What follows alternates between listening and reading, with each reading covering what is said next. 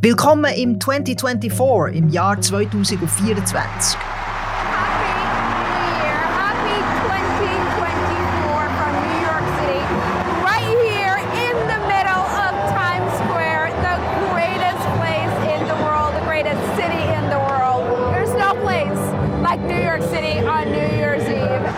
So hat die grosse Neujahrsfeier auf dem Times Square tönt. Hunderttausende sind gekommen, um in New York den Jahreswechsel zu feiern. Und ja, 2024 ist tatsächlich viel los in den USA. Es ist ein entscheidendes Wahljahr. Die Spannung steigt und der heiße Wahlkampf ist gerade am Losgehen. America, as we begin this election year, we must be clear. Democracy is on the ballot. Biden's record is an unbroken streak of weakness, incompetence, corruption, and failure. Other than that, he's doing quite well, isn't he? You? That's a hell of a list, right? I think they know they're in trouble. And look, you can say that the economy's doing great, but people are struggling when they go to the grocery store, when they go to the gas station. Number one, uh, fastest growing, and number one for net in migration. That is winning. That is what it's all about. In zehn Monaten wissen wir, wer die nächsten vier Jahre im Oval Office, im Weißen Haus in Washington sitzt, ob der Präsident Joe Biden die Wiederwahl schafft oder nicht. Fabian, wie würdest du mit einem Wort die Stimmung in den USA im Moment beschreiben am Anfang von dem Wahljahr? Ängstlich. Eine Mehrheit der Amerikaner findet, dass es mit ihrem Land abwärts geht. Und gerade vor Weihnachten hat meine Nachbarin beim Nacht gesagt, ihre äh, Landsleute seien einfach crazy verrückt. Und meine Bekannten in den USA machen sich schwerste Sorgen über die Präsidentschaftswahl und fragen sich, wie die wird ausgehen. Und auch in der Schweiz macht die Wahl tatsächlich viele Menschen nervös. Ich werde immer wieder gefragt, ist das möglich, dass der Donald Trump wieder gewählt wird? Fabian, ist es möglich? ja, und ein bisschen mehr als nur möglich. Äh, nicht nur theoretisch. In der Umfrage hat Donald Trump nicht nur zum Joe Biden aufgeschlossen, er hat einen wichtigen Staaten teilweise sogar überhaupt. Und da kann man nur fragen, alles klar, Amerika? Und so heisst auch unser Podcast über die US-Politik von Tamedia. Ich bin Isabel Jacobi, Chefredaktorin vom Bund in Bern. Und mein Name ist Fabian Fellmann, ich bin der USA-Korrespondent von Tamedia hier in Washington. Und heute wollen wir euch mental auf die nächsten zehn Monate vorbereiten. Welcome back.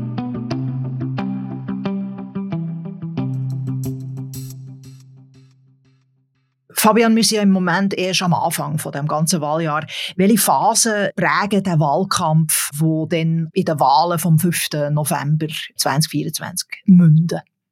Ja, Isabelle, es sind zwei Phasen. Die erste dauert normalerweise so ein bis im frühen Sommer und die zweite dann bis im November. Die erste sind jetzt mal die Vorwahlen, nacheinander in allen 50 Staaten und in der Hauptstadt Washington. Und da wählt die Parteibasis ihre jeweilige Präsidentschaftskandidat aus. Das ist auch der Grund, dass Donald Trump jetzt ständig über Nikki Haley und Ron DeSantis herzieht, seine Rivalen, weil er sich zuerst einmal muss gegen sie durchsetzen muss. Mhm. Und dann in der zweiten Phase heißt es dann Republikaner gegen Demokraten. Das ist der Wahlkampf, wo dann eben viele Leute auf der ganzen Welt so interessiert verfolgen. Die sogenannten General Elections, wie man das dann in den USA sagt. Dann schauen wir doch zuerst mal die Vorwahlen an, weil das ist die erste Phase. Und zwar schauen wir die mal aus der Perspektive der Republikaner an. Nächste Woche für die Vorwahlen im Bundesstaat Iowa an. Nachher kommen Bundesstaaten New Hampshire, South Carolina, Nevada, Michigan. Das ist ein ganzer Zug, eine ganze Reihe von Vorwahlen. Aber eigentlich, Fabian, ist ja schon klar, wer gewinnt. Ja, bis Welt. Also der Donald Trump hat in der Umfrage jetzt im Durchschnitt 61 Prozent, die ihn wählen wollen. Der Ron DeSantis ist dann abgeschlagen als Zweiter bei 12 Prozent und Nikki Haley, die drittplatzierte, hat 11 Prozent. Also da wäre es einfach schon eine riesige Überraschung, wenn nicht der Donald Trump Kandidat würde. Das ist völlig anders als 2016. Da ist der Trump als Außenseiter reingekommen. Aber Inzwischen hat halt der Trump eine sehr begeisterte und sehr laute Fangemeinde Isabel und mit ihrer Hilfe hat er einfach die ganze republikanische Partei übernommen. Das heißt, man darf eigentlich erwarten, dass der Donald Trump sich sehr schnell in diesen Vorwahlen als klarer Favorit der Republikaner wird durchsetzen. Ja, also in normalen Wahljahren gilt also der Super Tuesday als entscheidend. Das sind Vorwahlen in mehr als einem Dutzend Staaten, grosse wie Kalifornien. Und da ist in dem Jahr am 5. März und eigentlich kann man davon ausgehen, dass es das mal noch eine viel schnellere Entscheidung gibt. Falls in South Carolina keiner von den Rivalen Trump irgendwie ein bisschen näher kam, ist das Rennen eigentlich gelaufen und das ist am 24. Februar, mhm. also zwei Wochen vor dem Super Tuesday. Aber wirklich nominiert wird Donald Trump ja, wird der Donald Trump, äh, brauchen wir noch den Konjunktiv, erst am Republikanischen Parteitag Mitte Juli in Milwaukee. Dort könnten ja an sich theoretisch die Delegierten, wo dann die Stimmen werden abgeben und äh, die Nomination werden bestimmen, die könnten im Prinzip die Meinung noch ändern, oder nicht? Eigentlich nicht. In den meisten Bundesstaaten sind Delegierte verpflichtet, für den Kandidat zu stimmen, der die Basis in ihrem Bundesstaat gewählt hat. Aber das gilt dann nur für die erste Runde bei dieser Convention und falls es die weitere Wahlrunden braucht, aus welchem Grund auch immer, sind sie dann freigegeben und könnten auch einen anderen Kandidat oder eine andere Kandidatin nominieren. Das ist allerdings jetzt seit 70 Jahren nicht mehr passiert. Und äh, also, dass die Delegierten einfach so würden quasi einen anderen Kandidaten aufstellen, ist so gut wie ausgeschlossen. Eben, der Trump hat sehr loyale Anhängerschaft. Die setzen ihre Abgeordneten, ihre Delegierten unter Druck mit Brief, mit Telefon, mit Internetkampagnen. Die Partei würde sich sofort spalten. Und was könnte passieren, ist, dass der Trump sich allenfalls zurückzieht das ist eine hypothetische Überlegung, zum Beispiel wegen seiner vielen Strafverfahren oder wenn er vom Gericht von der Wahl ausgeschlossen würde. Und was dann würde passieren, ist absolut nicht klar. Das sind auch Szenarien, die die Republikaner gar nicht diskutieren. Sie sagen, der Trump ist unser Kandidat, Punkt. Mhm. Aber würde er jetzt zum Beispiel verurteilt wegen dem Aufstand vom 6. Januar? Ich meine, es ist denkbar, dass sich die Republikanische Partei vielleicht doch noch würde überlegen, ob jetzt das der Kandidat ist, oder? Ein verurteilter Krimineller sozusagen. Ich glaube, da müssen sich die Umfragewerte noch sehr, sehr stark ändern. Oder? Also man sieht, dass der Trump bei der republikanischen Basis trotz all diesen Verfahren sehr grossen Rückhalt hat. Sobald man dann auf die ganze wahlberechtigte Bevölkerung geht, sieht es dann ein bisschen anders aus. Da gibt es durchaus Skepsis wegen diesen Strafverfahren. Aber aus heutiger Sicht schadet ihm die Strafverfahren selbst Städten vermutlich zu wenig, als dass die Republikaner könnten ihn ausschalten. Für das hat er auch eben die Partei zu fest im Griff. Jetzt, äh, Trumps Nominierung äh, fast ein bisschen wie ein Spaziergang, wenn wir so darüber reden. Und trotzdem ist er ja de facto ein umstrittener Kandidat, auch unter den Republikanern. Oder? Das ist einfach die Frage, ist, was sie offen sagen und was nicht. Er hat die Unterstützung der Republikanischen Partei aber sich gesichert. Ist das eine Leistung von, von der Trump-Kampagne? Wie hat die Trump-Kampagne das Feld vorbereitet, um diese Nominierung eigentlich schon zu sichern im Voraus? Trump ist laut. Er hat die ganze Aufmerksamkeit der Medien auf sich gezogen. Isabel, wir haben darüber auch schon in früheren Podcasts diskutiert und hat seinen Herausforderer jede Chance genommen, um sich zu profilieren. Er hat seine Kandidatur sehr früh erklärt, vor mehr als einem Jahr. Da hat er an keiner einzigen Debatte teilgenommen mit den anderen republikanischen Kandidaten. Und hat, es hat ihn niemand können richtig angreifen wegen dem. Und schließlich sind so seine diversen Intermezzi mit der Justiz und er hat das immer als Bühne genutzt, um wieder die Aufmerksamkeit auf sich zu lenken. Zuletzt hat er das mit Nazi-Rhetorik probiert. Immer provozieren, sich nie entschuldigen, immer auf Angriff, Kameras auf sich, Mikrofon auf sich, das ist im Trump sein Rezept. Und für die Vorwahlen zumindest scheint das wieder voll aufzugehen. Ja, es scheint, dass das Team sehr geschickt ist also, wenn man den Wahlkampf von Trump anschaut, hat man dort das Gefühl, das ist sehr äh, kontrollierte, erfahrene Mannschaft. Wer hätte jetzt sagen eigentlich in dieser Trump-Kampagne? Ja, der Eindruck täuscht nicht, Isabel. Also, es ist nicht nur geschickt, sondern auch einfach rücksichtslos, wenn man so populistisch argumentiert. Aber die Leute, die das machen, die machen das mit einem grossen Erfahrungshintergrund. Also dafür sind republikanische Strategen, Berater. Susie Wiles wird so als die starke Figur beschrieben. Ein zweiter ist Chris LaCivita. Ähm, und die beiden haben schon früher für diverse republikanische Kandidaten als Gouverneure oder fürs Repräsentantenhaus, für den Kongress Kampagne geführt, haben den Trump auch schon in seiner Präsidentschaft beraten und sind in der Republikanischen Partei zum Teil auch sehr gut vernetzt, wissen ganz genau, wie die Maschinerie funktioniert und wo man wenn welchen Knopf muss drücken Und der Trump hat dann noch so ein einen Gürtel um sich herum von konservativen Gruppen und Leuten, die er auf sie lässt. Da gibt es zum Beispiel das America First Policy Institute. Die Gruppe hat zum Beispiel von Leuten rekrutieren, die dem Trump seiner nächsten Regierung im Weißen Haus angehören. Da hat es ein kleines Hin und Her gegeben zwischen Trump und seinen Beratern, die gefunden haben, das ging nicht. Aber der Trump selber redet regelmäßig mit Vertretern von solchen Organisationen und schafft so insgesamt den Eindruck zu erwecken von einer sehr zielgerichteten Kampagne. Das nennt man ja Trump-Maschine, Trump-Maschine. Und der Donald Trump selber macht das, was er sehr gut kann. Er tritt auf, er haltet Rallies ab, er ist im Moment auf Wahlkampftour in äh, verschiedenen für die Wahlen wichtigen Bundesstaaten und das in ganz in alter Frische. Biden's record is an unbroken streak of weakness, incompetence, corruption and failure. Other than that, he's doing quite well, isn't he? Don't you? That's a hell of a list. That's a hell of a list, right? That's why Crooked Joe is staging his pathetic fear mongering campaign event in Pennsylvania today. Did you see him? He was stuttering through the whole thing. He's going to, uh, gonna, he's a threat to democracy. I'm a. They've weaponized government. He's saying, I'm a threat to democracy. He's a threat to uh, uh, democracy. Well, okay. Couldn't read the word. I said, Sean, I'm going to be a dictator for one day for drilling and for closing the border. And after that, I'm not going to be a dictator. Fabian, was ist die Strategie von Donald Trump, um das mal gegen Präsident Biden zu gewinnen? Es ist immerhin ein Gegner, wo er Gegner verloren hat vor vier Jahren. Ja, also im Wesentlichen versucht es nochmal mit dem gleichen Rezept. Es hat aber einen grossen Unterschied dabei. Aber zuerst zu dem, was gleich bleibt. Trump sagt, er werde die Wirtschaft besser in Schwung bringen, die Börsen werden unter ihm wieder auf Rekordwert steigen und er macht Stimmung gegen Einwanderer und Minderheiten.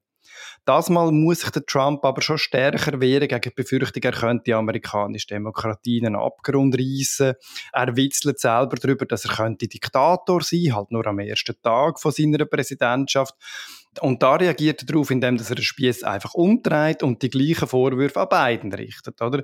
Weil er selber Probleme hat mit der Strafjustiz, behauptet er, der Biden hat auch Dreck am Stecken. Mhm. Und das Kalkül dahinter ist, alle Kritik zu verbessern und das geht auch auf. Wenn ich gerade erst mit einem Republikaner in Nevada diskutiert habe, da habe ich gefunden, ja, der Trump ist korrupt, der Biden ist korrupt, dann kann er einfach den wählen, der ihm näher ist auch wenn das einer ist, Isabel, der jetzt gerade den ersten Staatsstreich angezettelt hat, wie der Trump. Ja, und das zählt darauf her, meiner Meinung nach, die Leute einfach zu verwirren, oder? Dass sie am Schluss nicht ja. mehr wissen, was denken und dort auch natürlich beim demokratischen Lager der Enthusiasmus für Joe Biden zu dämpfen. Es wird ganz entscheidend sein, wie die Wahlbeteiligung aussieht und die ist für Demokraten extrem wichtig, oder? Ja, der Trump ist ein Wahlkampftier, äh, seine Maschine ist gut geölt und da muss man schon sagen, dass der Joe Biden und die Demokraten sich ziemlich warm müssen anlegen Ja, sehr. Also, der Joe Biden ist ja auch ein geübter Wahlkämpfer. Isabel, du hast seinen Wahlkampf gesehen. Aber er ist einfach kein Charismatiker wie der Donald Trump. Er ist anständig, er hält sich an die demokratischen Spielregeln und er startet einfach aus einer denkbar schlechten Position. Nur jeder vierte Amerikaner findet im Moment, er leistet gute Arbeit. Und es ist deutlich mehr als die Hälfte, die findet, äh, er führt das Land in die falsche Richtung.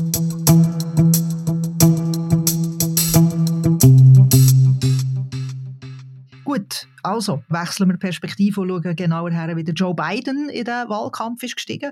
Er hat das erst kürzlich gemacht. Er ist letzte Woche, am 5. Januar, äh, auftreten, einen Tag äh, vor dem Jahrestag vom Sturm auf das Kapitolgebäude in Washington am 6. Januar 2020. Wir mögen uns alle an das Ereignis erinnern. Der Joe Biden hat seine erste Wahlkampfrede in Pennsylvania gehalten, auf einem historischen Schlachtfeld von der amerikanischen Revolution. Today we're here to answer the most important of questions Is democracy still America's sacred cause? Meet it.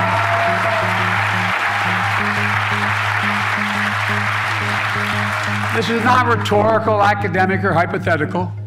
Whether democracy is still America's sacred cause is the most urgent question of our time. It's what the 2024 election is all about. Trump began his 2024 campaign by glorifying the failed violent insurrectionist insurrection at our, on our Capitol. The guy who claims law and order sows lawlessness and disorder. Was bei dieser Rede auffällt, sie ist wahnsinnig schleppend und langsam gehalten.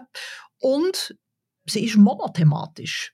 Der Joe Biden hat ein dominierendes Motiv, nämlich dass er, Joe Biden, die amerikanische Demokratie wird retten, und zwar vor dem Donald Trump. We must be clear. Democracy is on the ballot. Er setzt alles genau auf eine Karte. Ist das geschickt? Ja, das halte ich für eine sehr gefährliche Strategie, Isabel. Also im Wahlkampf 2016 ist der Trump schon verteufelt worden, er hat trotzdem gewonnen. Und 2020 hat der Biden mit so einer Strategie den Trump besiegt, weil er es geschafft hat, eine Rekordzahl von Amerikanern eben dazu zu bewegen, zum zu wählen. Das ist die Mobilisierung, die du vorher angesprochen hast. Aber einem Trump ist es eben 2020 gelungen, mehr Stimmen zu holen als 2016. Und das könnte er auch 2024 nochmal schaffen. Und beim Biden andererseits ist das eben sehr, sehr ungewiss. Er hat jetzt vier Jahre regiert, zugegeben, unter, unter schwierigen Bedingungen, aber vielen Amerikanern gefällt nicht, was er gemacht hat. Er hat den afroamerikanischen Wählern viel versprochen, wo er nicht alles hat können einhalten. Äh, junge Wählerinnen finden seine Unterstützung für Israel nicht gut. Vielen ist der Ukraine-Krieg zu teuer. Und für die Umweltschützer ist der Biden einfach immer noch zu nachgiebig gegenüber der Ölindustrie. Und sie alle jetzt nochmal zu überzeugen, trotzdem für ihn zu stimmen. Weil er die bessere Wahl sei als Trump, wird ihm schwerfallen.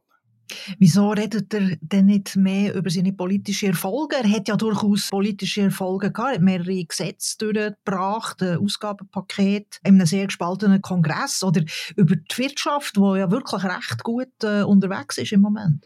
Ja, das probiert er schon, Isabel, aber das kommt einfach bei den Leuten nicht an. Das beste Beispiel ist Steuerung. Sie ist in den USA derart stark gewesen, dass sie einfach wirklich viele Konsumenten nachhaltig verärgert hat. Sie verdienen zwar mehr, die Löhne sind gestiegen, aber weil die Preise höher sind, fühlen sie sich trotzdem ärmer.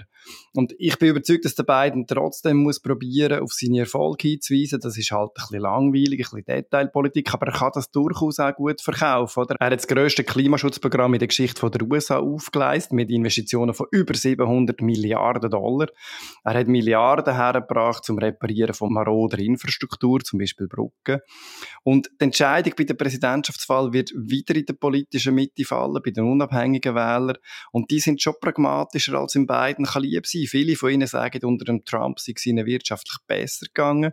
Sie haben weniger hohe Zinsen gezahlt für ihr Haus und, und Milch und Eier seien weniger teuer im Laden. Jetzt ist ja Kritik am Joe Biden gerade in den letzten Tagen recht vehement geworden. Nach der Rede, wo er dermaßen einfach die Rettung der Demokratie hat in Forderung geschoben und sonst nichts. Der Republikaner Mitt Romney, äh, wo aber ein Gegner von Donald Trump ist, hat gesagt, dass der Topos vom 6. Januar eigentlich abgenutzt sind. Vier Jahre später sind die Amerikaner auf was eine Art und Weise aber darüber hinweggekommen und dass das einfach nicht mehr so äh, wirke. Was haltest du da davon? Ja und nein, es, es ist so, wie es der Romney sagt. Äh, viele Leute ähm, haben sich ein bisschen daran gewöhnt. Die Warnungen kommen bei der Wählerschaft nicht mehr so ganz an. Sie verdrängen zum Teil die Botschaften auch. Sie finden, die amerikanischen Institutionen haben jetzt schon über 200 Jahre gehabt und die werden auch den Trump überleben. Aber ja, eigentlich kann man in einer Demokratie nicht genug vor einem Mann warnen, der als Präsident den Staatsstreich versucht hat und das möglicherweise wieder wird probieren das mal auch funktionieren, ja. Was aber noch ein bisschen erstaunlicher ist, war, dass Kritik vom äh, Vorgänger von Biden ist von Barack Obama, wo kürzlich, das hat ein recht erstaunliches Leak aus dem Weißen Haus aufdeckt, äh, der Joe Biden auf Schwächen äh, von seinem Wahlkampfteam hat aufmerksam gemacht und gesagt, er müsste da etwas unternehmen. Wie tust du das interpretieren, das eben doch ein erstaunlicher Leak? Ich weiß nicht, ob das viel nützt oder Biden ist als der ehemalige Vizepräsident von Obama sehr, sehr allergisch auf Vergleich mit ihm und auch auf Ratschläge von Obama. Ich sage das absichtlich so salopp. Aber ja, der Obama hat eine andere Sensibilität für die afroamerikanische und die progressive Wählerschaft, als der Biden hat. Der Obama hat als Präsident versucht, die US-Politik stärker auf soziale Gerechtigkeit auszurichten, sie aus dem Weltkonflikt eher zurückziehen. Und der Biden ist jetzt einer, der die USA wieder als starke Ordnungsmacht sieht, im Krieg von Russland in der Ukraine zum Beispiel, gegenüber China, im Nahen Osten. Und die soziale Gerechtigkeit betont er schon auch, aber so ein bisschen mit diesen klassischen Mitteln, mit den Gewerkschaften zum Beispiel. Die Wahlen 2024 werden dann zeigen, ob der Biden mit diesen Rezepten in den 2020er Jahren immer noch das Ausstock findet von der amerikanischen Gesellschaft, was sich halt schon stark verändert hat in den letzten 25 Jahren. Ja gut, also das Treffen ist ja, der Obama hat das in beiden, bei einem Treffen gesagt, ich muss sagen, die spannen zusammen, oder? Der Barack Obama ist ein starker Unterstützer von der Joe Biden-Kampagne, einfach nicht, dass ein falscher Eindruck entsteht da. Was er äh, vielleicht gemeint haben, oder? Bei Schwäche vom Wahlkampfteam ist die Wahlkampfchefin von Joe Biden, wo viele Demokraten auch finden, dass sie eine Fehlbesetzung. Äh, das ist Julie Chavez Rodriguez, das ist eine Latina, die ist im April als Wahlkampfleiterin ernannt worden.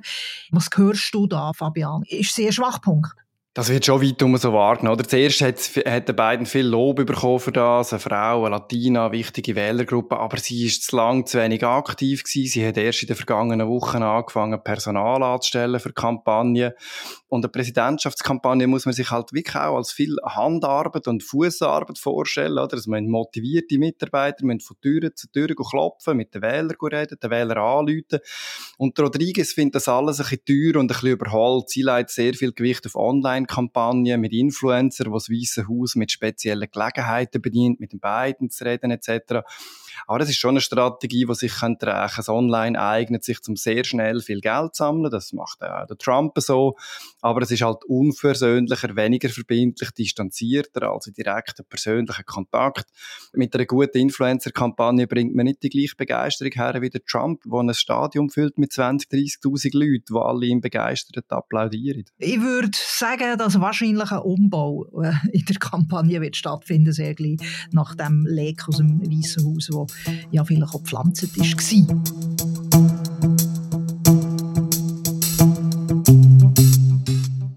Kommen wir doch in eine Schlussrunde. Stellen wir noch ein paar Fragen, schnelle Fragen zum äh, Wahlkampfjahr 2024 in Raum. Zuerst einmal, Fabian, was ist das grösste Risiko für die Wiederwahl von Joe Biden? Die Wirtschaft im Sommer und Herbst 2024. Von mir aus gesehen die tiefe Wahlbeteiligung, die den Demokraten massiv schaden Und Bidens grösste Chance. die Wirtschaft ebenfalls, wenn sie sehr gut läuft. Genau. Und äh, ich würde sagen, die Justiz, wenn der Trump tatsächlich verurteilt wird, in einem von diesen grossen Fällen, könnte das plötzlich noch zu einer anderen Dynamik kommen. Ja, meinst du, schafft es der Trump überhaupt bis zu der Wahl mit all diesen Problemen? Ja, ich denke, er wird es wahrscheinlich schaffen, weil die Müllinen von der Justiz einfach zu langsam malen. Das sehe ich ganz genau gleich. Wir haben das jetzt schon gesehen. Die erste Prozess hat jetzt im März angefangen. Es ist sehr fraglich, dass das passiert. Der Trump bringt jede kleinste Entscheidung bis auf zum Supreme Court. Was meinst du, werden der Trump und der Biden im Herbst bei Live-Debatten zu verfolgen sein? Glaube ich nicht. Ich sage auch nicht, weil der beiden kann sich einfach keine Aussetzer leisten vor der Kamera. Kommt es wieder zu Gewaltausschreitungen, zum neuen January 6? Ein zweiter January 6 wird es nicht geben, aber Ausschreitungen und Gewalt sind programmiert, egal wer gewinnt. Genau. Also da kann man wirklich noch etwas erwarten, aber äh, wie gesagt, auch dort, also uns fehlt ja Kristallkugel, oder? Haben wir nicht, ist eigentlich auch nicht unser Job, Prognosen zu machen, Fabian, aber wir hoffen, dass wir in diesem Gespräch eine kleine Ausgangslage für euch, euch können schaffen äh, zu dem spannenden Wahljahr in den USA.